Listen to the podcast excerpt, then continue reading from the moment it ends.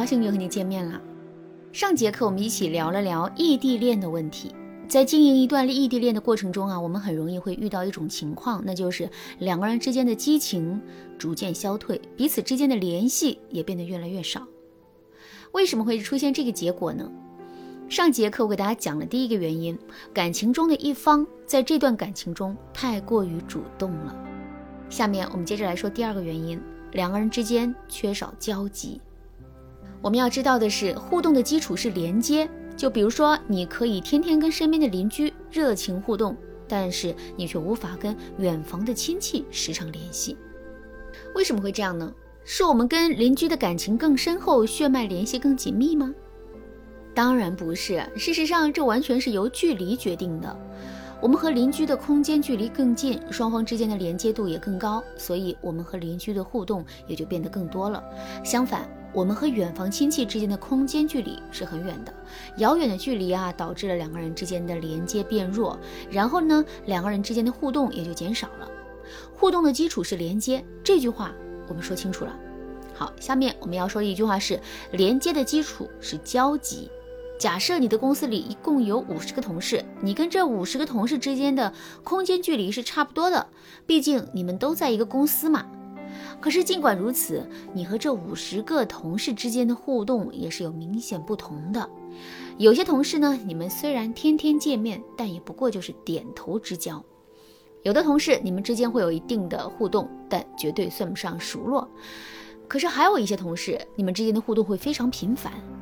平时没事的时候，你们就会凑到一起聊天；中午吃饭的时候呢，你们也会拼菜。甚至是下了班之后，你们都会一起约着去吃吃饭、唱唱歌。为什么会这样呢？为什么同样是同事，你们之间的交流和互动会如此不同呢？其实这完全是由“交集”两个字造成的。同样是同事，可同事和同事之间的交集是不同的。有的同事之间没有太多业务上的往来，所以啊，虽然大家都在一个办公室里，但每天都能产生互动的机会真的很少。可是有的同事啊，却在一个共同的小组里。小组成员每天都会一起接任务、完成任务，所以彼此之间的交集是非常多的。这些交集的存在，就注定了彼此之间会有更多的沟通交流的机会。感情也是如此啊，情侣之间是否能有紧密的联系，这不仅是由两个人的关系决定的，而是由两个人之间的交集决定的。为什么异地恋这么难维持呢？这就是因为两个人之间的空间距离是很大的，这种空间上的距离直接造成了两个人之间交集的减少。所以啊，想要增进两个人之间的交流和互动，我们就一定要在现有的基础上想办法增加两个人之间的交集。那么，在异地恋的现实情况下，我们到底该如何增加两个人之间的交集呢？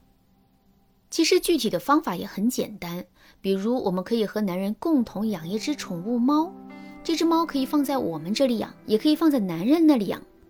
但不管猫咪具体是在谁那里养的，两个人在一起养这只猫咪的过程啊，肯定会产生很多互动。互动多了，两个人之间的沟通交流也就多了，我们一直担心的问题也就自然而然的解决了。当然啦，增加自己和异地男友之间互动的方法还有很多。如果你想对此有更多的了解和学习，可以添加微信文姬零五五，文姬的全拼零五五，来跟我们的分析师好好的聊一聊。好，说完了第二个原因，我们再来接着说第三个原因。这个原因是两个人之间存在情绪差。人的情绪可以简单的分为两种，一种是积极高涨的情绪，一种是消极失落的情绪。正常来说，这两种情绪会在一个人的身上不断的变动，进而形成一种情绪波。如果两个人之间的情绪波是同频的，也就是说，当其中一个情绪很高涨的时候，另一个人的情绪也很高涨；当其中一个人的情绪很失落的时候，另一个人也感到很失落。那么两个人在相处的过程中会非常的愉快。可是如果两个人之间的情绪波并不同步，甚至频率完全相反呢？在这种情况下，两个人相处起来就会很难受。举个例子来说啊，你的闺蜜刚刚失恋，现在她的情绪正处在一个非常低沉的状态，可你却刚刚获得了一个奖项，整个人都是春风得意的。在这种情况下，你跟自己的闺蜜能聊到一块儿去吗？肯定是不能的。即使你再压抑自己内心的喜悦，你也无法跟闺蜜的失落和痛苦共情。即使闺蜜再为你高兴，她也很难流露出喜悦的样子。情绪状态完全不同的两个人在一起互动，双方感到的肯定都是委屈和难受。感情也是如此，我们和男友身处异地，互相之间是很难感受到对方的情绪的，无法及时准确的把控对方的情绪，我们自然也就无法对自己的情绪做出很好的调整。这也就意味着两个人的情绪不同步的概率大大的增加了。下面我们来想象这样一个情景：晚上下了班之后啊，你兴高采烈的想要找男人聊天，可男人却遇到了一堆烦心事，整个人的状态非常的不好。在这种情况下，你的热情会得到男人积极的回应吗？肯定是不会的。无法得到男人积极的回应之后，你肯定会感到很失落，甚至你还会认为这个男人已经变得不爱你了。可是男人也很痛苦啊，他的心里原本就装满了事情，情绪也很糟糕。可在这种情况下，他却不得不去应付我们高涨的情绪，不断的装出一副积极的样子陪我们聊天。这样一来，男人心里的压力肯定就更大了。与此同时，他还有可能会认为啊，我们一点都不懂他，不理解他，也不体谅他。